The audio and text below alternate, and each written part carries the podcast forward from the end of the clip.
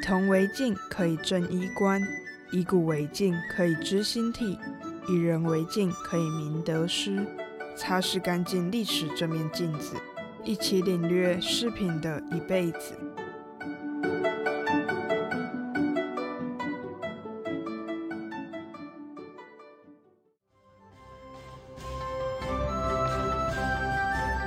降泽击人送小愁，红罗墨儿作红安。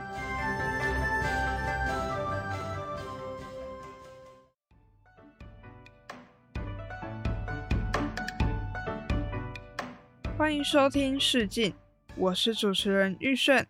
这集要介绍男子用的金泽和墨儿。降泽击人送小愁，出自汉贾舍人早朝大明宫。降泽就是红色的头巾，红罗墨儿作红安，出自次徐相公运石手出塞篇。这里的墨儿就是军容墨儿，金汉泽可以说是古代头饰的代表，不仅仅只是一种装饰品，更是社会地位、文化传承和性别认同的象征。最开始只有男子专属的墨儿，是军队仪仗之一，不能随意乱戴。严重的话，甚至会引来杀身之祸。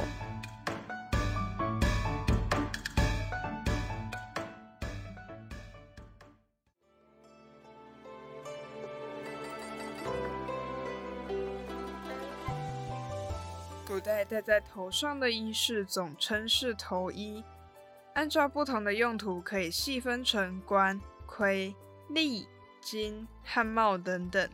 所以帽只是头衣的一个种类。帽最初的文字形象是只有字的右上部分，像是一个倒扣的碗。它是《说文解字》的一个部首，也是一个象形字。因为功用是帽覆一物，所以有了帽右边的帽字。再后来，因为常用头巾来包覆头，巾和帽构成了帽子的帽。所以“帽子”的“帽”这个字反映了帽的基本形制和作用。在旧石器的穴居时代，帽子更注重实用性，像是用天然的皮毛抵御风寒，或是用鸟类的羽毛来装扮自己，可以在狩猎时作为掩护。到了像商周时期，出现只有达官显贵才可以戴的冠冕，甚至是孔子、孟子这样的学者都没有资格戴。但是长头发披散着很不方便，所以只能用金泽把头发束起来。而地位更低的穷人，大多只可以用麻绳束发。即便如此，中原的汉人也不戴帽子，只有少数民族会戴。《说文解字》记载：“帽是小儿及蛮夷头衣也。”小儿是还没有行冠礼的小孩，蛮夷是周边不能戴冠的少数民族。证明只有这两种人不戴冠，反而戴帽。秦汉时期的百姓依旧不能戴帽子和冠。男子过了二十岁就会开始裹金泽，金泽的戴法大部分指束发，但是不会包裹额头。同样用来束发的冠，形制渐渐的趋向了帽形，冠的种类也大大增多。比如，身份在公爵以上的文官佩戴的是长冠，俗称叫雀尾冠；而武官常戴的是七杀冠。除了金泽汉冠，几乎看不到帽子的身影。不过，在西汉时期出现了灯汉笠，在《史游急救篇》里有描述两者的差异：灯是有手柄，功能类似于现在的雨伞。而笠就是戴在头上没有手柄的灯。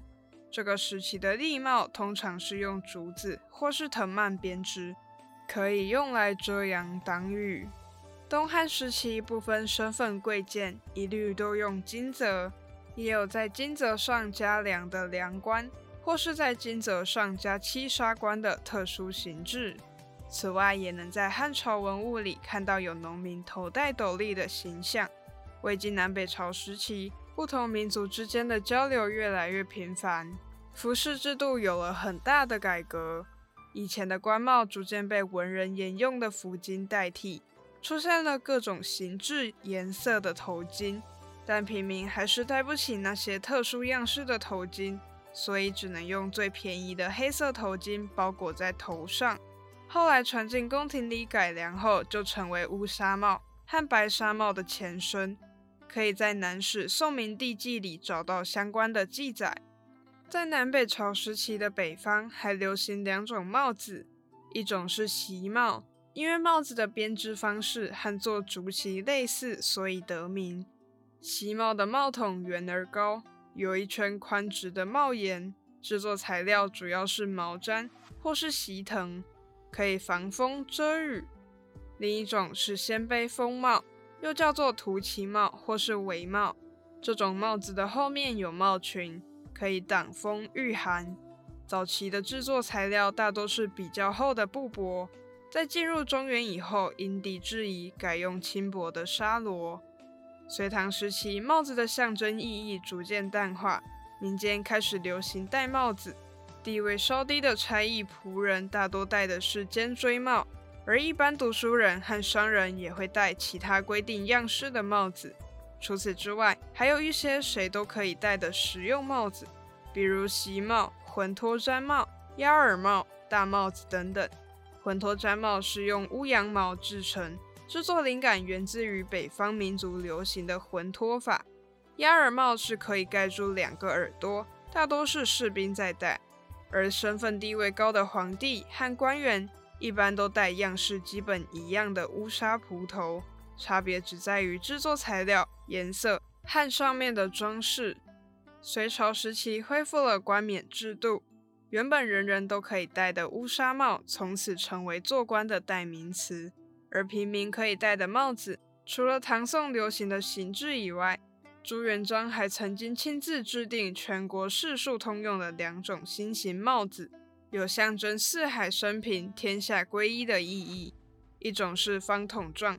黑漆纱方帽，另外一种是用六片黑色绒布或是缎布合成的半球形小帽，帽顶还会镶缀一个帽珠，叫做六合一筒帽。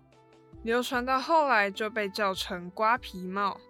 清朝满族统治后，官员们用的帽子有了很大的变化，除了实行剃发制度，还制定帽子要可以看到头顶的帽顶制度。不过，平民百姓戴的帽子就没有限制，所以有平常戴的小帽、商人戴的毡帽、用来挡风的风帽，还有保护耳朵戴的皮帽等等各种各样的帽子。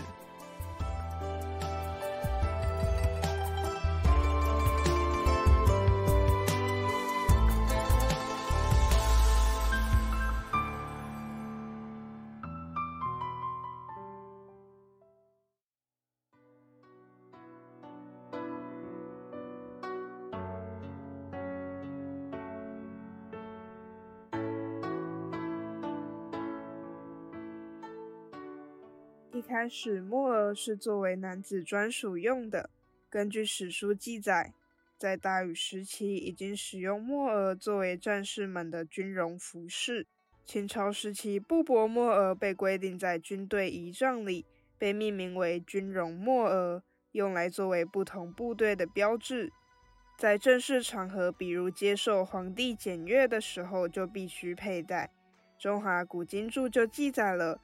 秦始皇巡狩至海滨，亦有海神来朝，接待莫尔匪山大口垮，以为军容礼，至今不易其制，可以作为佐证。汉朝时期沿用秦朝的服饰制度，军将武士和皇帝的侍从警卫也都会戴墨额作为额头配饰，但并不是为了装饰，同样是作为不同部队的标志，为了方便军事管理。不同部队使用的墨额颜色都有差别。魏晋时期，男子在冬季会把布帛裁剪成长条，里面塞满棉絮，细扎在额头上，用来防风保暖。汉朝时期，把这种头饰叫做帽絮或墨额絮。晋朝时期也被叫做絮巾。《续汉书·渔父志》记载：北方寒冷，以貂皮暖额，赋诗于官。因遂变成首饰，此即墨额之滥觞。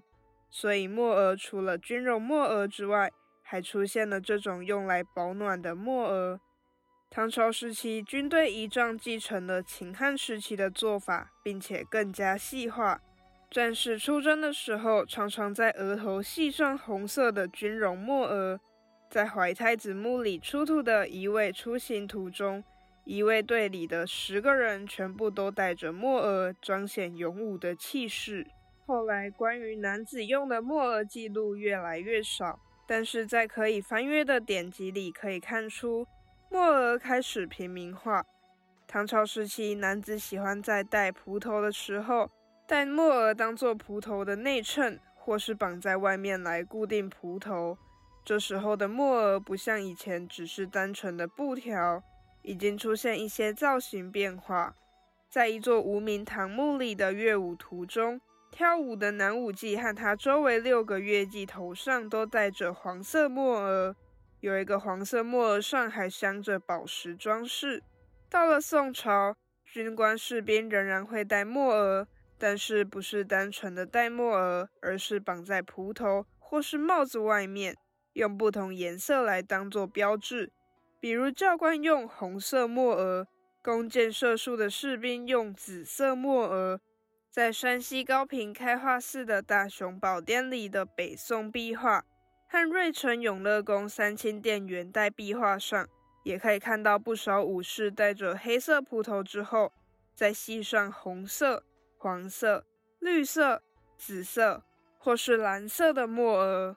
明朝时期非常流行戴墨额，无论男女老少都佩戴墨额，外形上开始越来越精致繁复，面料也更加精致细密，装饰的珠宝也越来越名贵。同时还出现了非布料材质制作的墨额，比如用点翠法、鎏金法、掐丝法制作的各种金属墨额。因为墨额太过流行，不论身份地位高低，所有的人都热衷佩戴墨额，所以统治者甚至特别规定，除了皇室以外，不能使用明黄色的墨额，装饰的图案也不能出现龙凤图案。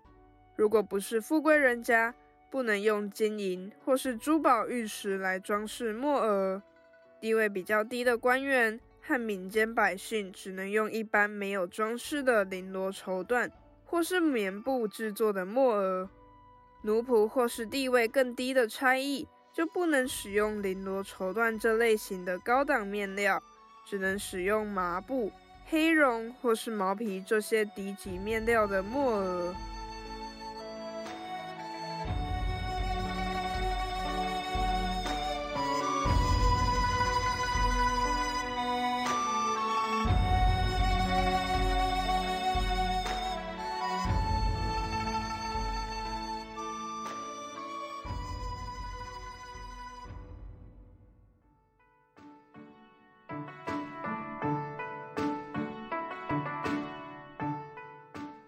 可以追溯到旧石器时期的金，不仅仅可以遮阳保暖，也是礼仪体系和文化传承的象征。金的形制和佩戴方式会因为身份地位而有不同。一开始大多是平民会戴金，秦朝时期以黑色为尊，平民会用黑色布巾裹头，所以平民百姓也被叫做钱首。钱是黑色的意思。汉朝时期，除了因为皇帝很常佩戴，官员们效仿，还有认为官很累赘，更喜欢轻便的金泽，所以金泽越来越多人佩戴。金泽也叫做福金，根据制作材料还有专属的名字。宁麻材质葛布制作的叫做葛金，用丝线材质绢布制作的叫做千金。魏晋南北朝时期流行官金，又叫做诸葛金。在这个时期还流行拢金，有白色和黑色，其中白色是皇室专用。唐宋时期还流行长得很像方形筒子的五角金，也叫做东坡金。明朝时期，明太祖非常满意天下一统的含义，下令全国成年男子必须戴网巾和四方平定金。